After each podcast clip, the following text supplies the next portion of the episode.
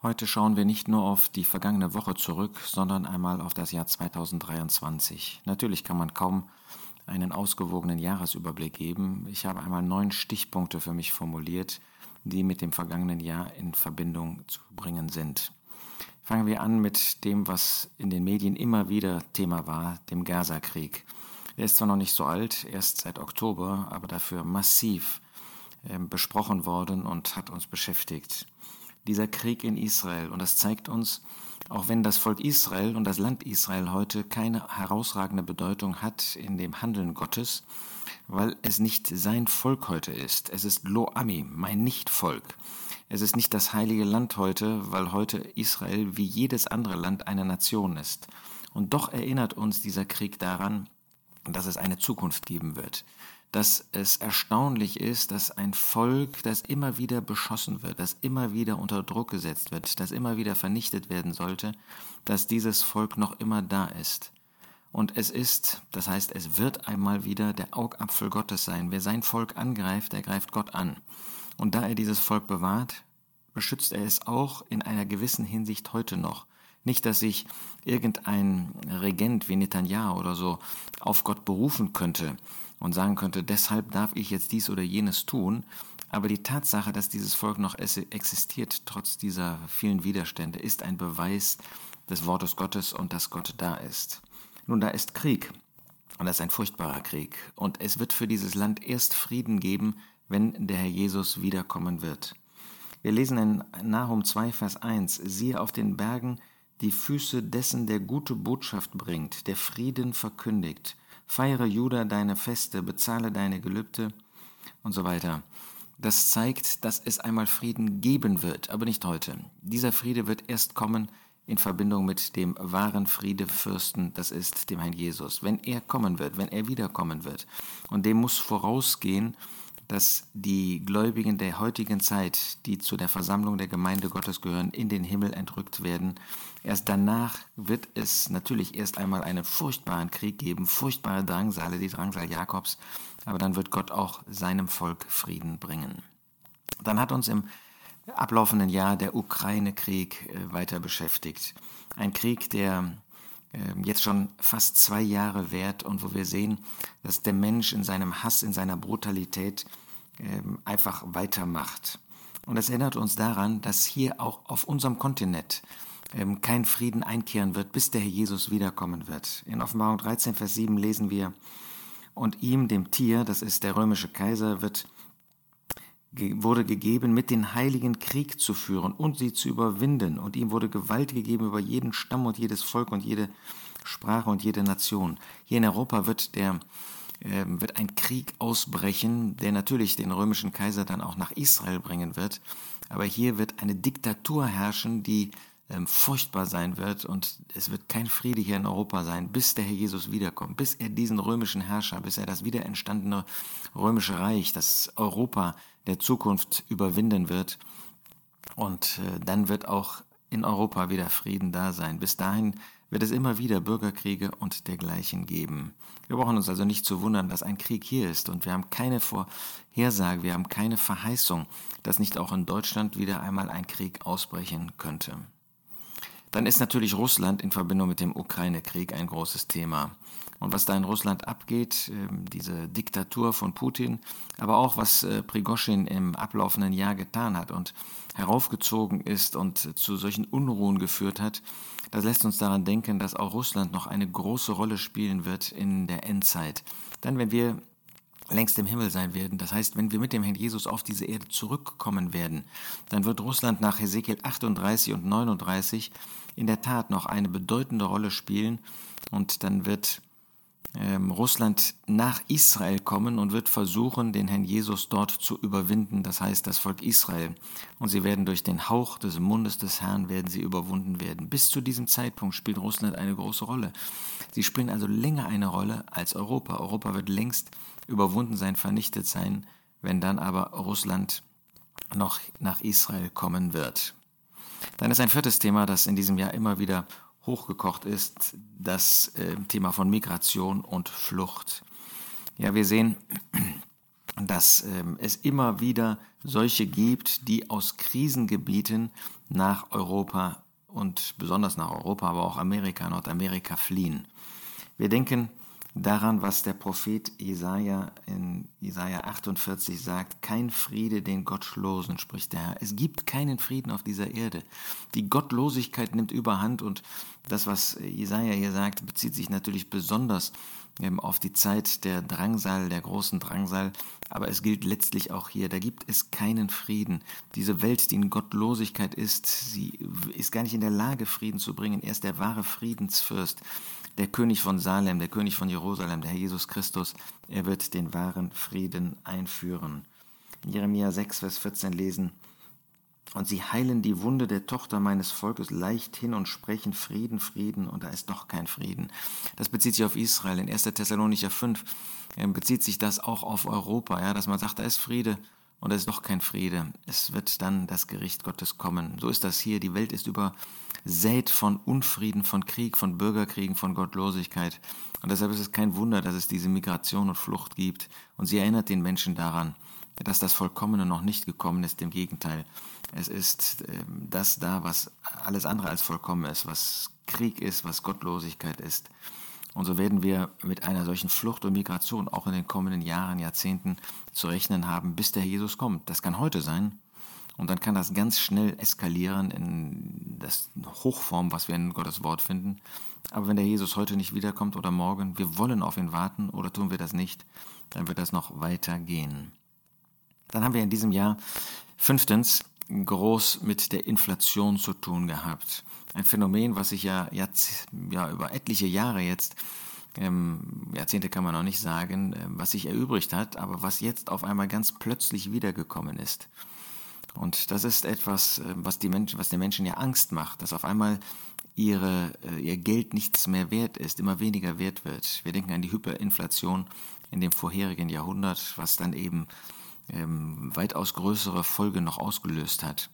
Diese Inflation wird auch noch einmal wiederkommen. Nach Offenbarung 6, das ist die Gerichtszeit, wenn wir im Himmel sein werden, heißt es bei dem dritten Siegelgericht in Offenbarung 6, Vers 5, und als es, das ist das Lamm, das dritte Siegel öffnete, hörte ich das dritte lebendige Wesen sagen, komm.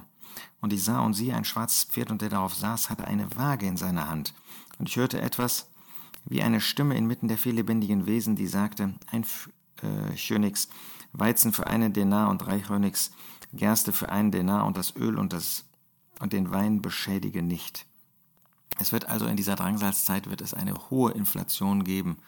Und ich kann ja nicht sagen, dass das jetzt Vorläufer sind, aber sie erinnern uns daran, dass es keine Stabilität gibt. Solange nicht Christus regiert, solange nicht die Regentschaft des Herrn Jesus anerkannt wird, wird es immer wieder diese Ängste geben, wird es diese Instabilität geben, hier einmal durch die Inflation ausgedrückt und wir haben eben auch keine Zusage, dass das anders sein wird.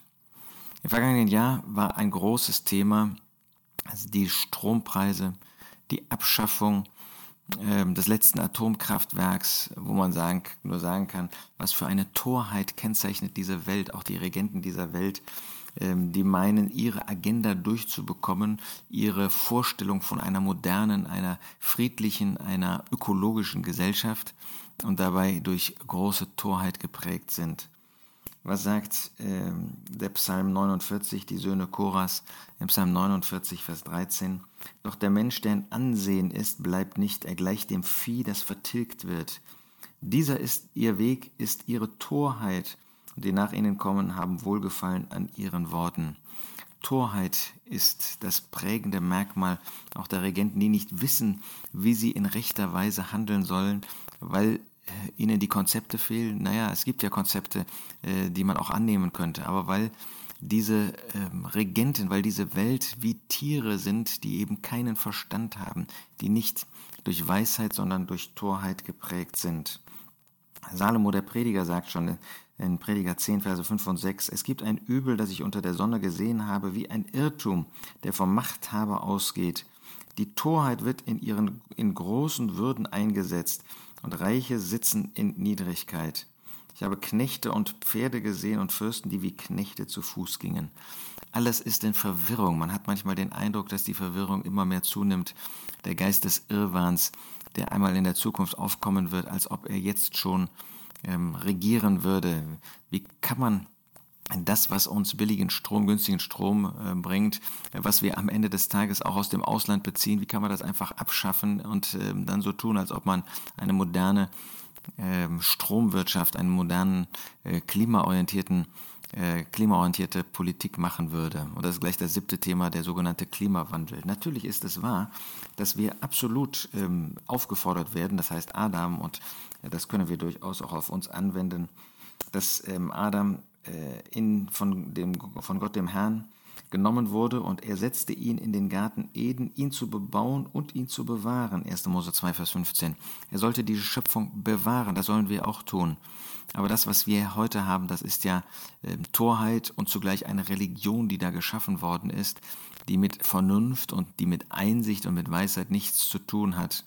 Nie haben wir höhere Pegelstände gehabt auch Grundwasser als heute. Das ist natürlich jetzt auch übertrieben, aber jedenfalls sind sie ähm, derart hoch, obwohl wir doch einen solch furchtbaren Dürre- und Klimawandel haben. Das zeigt, wie Menschen in, wirklich in Verwirrung sind. Ein achtes Thema, ähm, was in diesem Jahr hochgekocht ist, ist die künstliche Intelligenz. Ähm, das ist schon faszinierend, was man alles damit machen kann. Wer wollte das bestreiten und wie sollen wir damit umgehen? Nun, auf der einen Seite sagt der Apostel Paulus in 1. Korinther 3, äh, Vers 21, so rühme sich denn niemand der Menschen, denn alles ist euer. Es sei Paulus oder Apollos oder Kephas, es sei Welt oder Leben oder Tod, es sei Gegenwärtiges oder Zukünftiges, alles ist euer, ihr aber seid Christi, Christus aber ist Gottes. Das heißt, wir können die Dinge benutzen als solche, die aber Christus gehören, die Verantwortung haben vor Gott. Oder wie das in 1. Korinther 7, Vers 31 ausgedrückt hat, wird von demselben Apostel, und die die Welt gebrauchende als nicht als Eigentum gebrauchende, denn die Gestalt dieser Welt vergeht. Wir können die Mittel, die neutral sind, und Technik ist zunächst einmal neutral, hier wird ähm, Information gesammelt, die können wir benutzen, aber immer in dem Bewusstsein, dass wir vor Gott sind, dass wir Dinge nicht einfach benutzen, äh, um ihres Benutzens willen, dass wir sie nicht kritiklos benutzen, dass wir sie nicht blind benutzen. Aber wir können die Dinge, die in dieser Welt sind und die nochmal, äh, die nicht moralisch böse sind, können wir verwenden, wenn wir sie in einer sinnvollen Weise einsetzen. Und das kann man, so wie man das Internet, wie es im Internet gute Dinge gibt, wie es auch äh, in der KI viele sehr nützliche Dinge gibt, die wir einsetzen können, wenn wir sie in dem Bewusstsein verwenden, das kommt aus der Welt und äh, das steht auch unter dem Einfluss der Welt. Und wir müssen es eben in einer Art und Weise einsetzen, die dann Gott gemäß ist. Ja, letztes Thema, die Ampelwirren, die wir haben. Und dann sozusagen wie ein Kontrapunkt, dass kurz vor dem Jahresende Wolfgang Schäuble, ein ehemaliger hoch äh, angesehener Politiker, verstorben ist. Ja, die Ampel steht auf Rot, könnte man sagen. Es ist ja schon bemerkenswert, dass wir hier ein Bild haben, was eigentlich die Menschen zum Aufwachen bringen sollte. Wo steht die Ampel? Haben wir noch ein Auge dafür, was los ist? Wir sehen, wie äh, in der Politik Dinge gemacht worden sind, ähm, die, ja, wo man, wo man nur den Kopf darüber schütteln kann, ja, wie bewusst äh, gesetzlos gehandelt worden ist, äh, wo man dann das auch als ein Urteil von Verfassungsgerichten zurückgespiegelt bekommen hat und man einfach so weitermacht. Das zeigt, was in dieser Politik abgeht, was hier los ist und wie wir uns als Christen, als solche, die an den Herrn Jesus glauben, von diesen Dingen wegwenden sollen. Wie ähm, wir uns natürlich den Regenten unterordnen sollen, das sagt Römer 13 ganz klar. Wir sollen gehorsam sein, wir sollen ihnen untertan sein. Nur dann, wenn sie etwas bestimmen oder verbieten, was ähm, dazu führen würde, dass wir nicht nach Gottes Wort handeln können, dann dürfen wir ihnen nicht gehorchen, weil wir Gott mehr gehorchen müssen als Menschen. Aber an und für sich haben wir die Aufgabe, uns den Regenten unterzuordnen, sollen aber nicht einen klaren Blick über den, ja, die, die Wirren und den Irrwahn, ähm, diesen klaren Blick sollen wir uns nicht verstellen lassen, sondern sollen das klar sehen. Und dann auf der anderen Seite jemand wie Wolfgang Schäuble, ehemaliger Bundesinnenminister, Finanzminister, ähm, der über die Parteigrenzen hinaus große, großen Respekt hatte durch seine Gradlinigkeit, ähm, weil er authentisch äh, war, weil er das auch gesagt hat, was er gedacht hat. Und das ist eben keiner, das lernen wir daraus, der sich selbst ein Denkmal gemacht hat. Es gibt Menschen, die machen sich selbst Denkmaler. Ja, Saul hat sich ein Denkmal gemacht, Absalom hat sich ein Denkmal gemacht, gemacht. Auch heute gibt es Leute, die sich selbst, sogar Christen, die sich selbst ein Denkmal errichten wollen, die selbst über sich schreiben, die sich selbst in den Mittelpunkt stellen. Nein, das sollen wir nicht tun, sondern wir sollen für Gott leben. Und wenn wir das tun, wenn wir solche sind, die wirklich ein Leben mit dem Herrn, für den Herrn führen, dann wird er schon zu seiner Zeit, ähm, so wie er das mit den Gläubigen des Alten Testamentes hat, sich ähm, an diejenigen erinnern, die für ihn leben. Hebräer 11 ist ja wie so ein, ein Kapitel, wo ein Denkmal nach dem anderen aufgestellt wird. Das fängt an mit Abel, das geht über Henoch, das geht über Noah und Abraham und viele andere, denen Gott ein Denkmal gesetzt hat. Die mussten nicht über sich selbst etwas in die Öffentlichkeit bringen, sondern Gott hat das getan. Und so wollen wir, wenn wir zurückschauen, wollen wir sehen, wie die Dinge sich entwickeln und Gott recht hat, Gottes Wort recht hat, wo sich die Dinge so entwickeln, dass wir sagen, ja, das geht in die Richtung, die Gott gesagt hat, vorhergesagt hat. Und das wird kulminieren, das wird seinen Höhepunkt finden wenn dann die Dreieinheit Satans, Satan selbst, sein Antichrist und der römische Kaiser, inspiriert die beiden durch ihn, die Herrschaft hier auf dieser Erde übernehmen werden, dann nicht mehr Herrschaft von Gott, sondern Herrschaft von unten, von Satan. Aber da wird es einen geben, der darüber steht, das ist Christus. Und der ist auch heute da, der steht auch heute über allem. Und wenn wir ihm vertrauen, wenn wir für ihn leben, wenn wir mit ihm leben, dann stehen wir auf der rechten Seite, dann werden wir auch das Rechte tun, dann werden wir nicht uns ins Licht setzen, sondern ihn.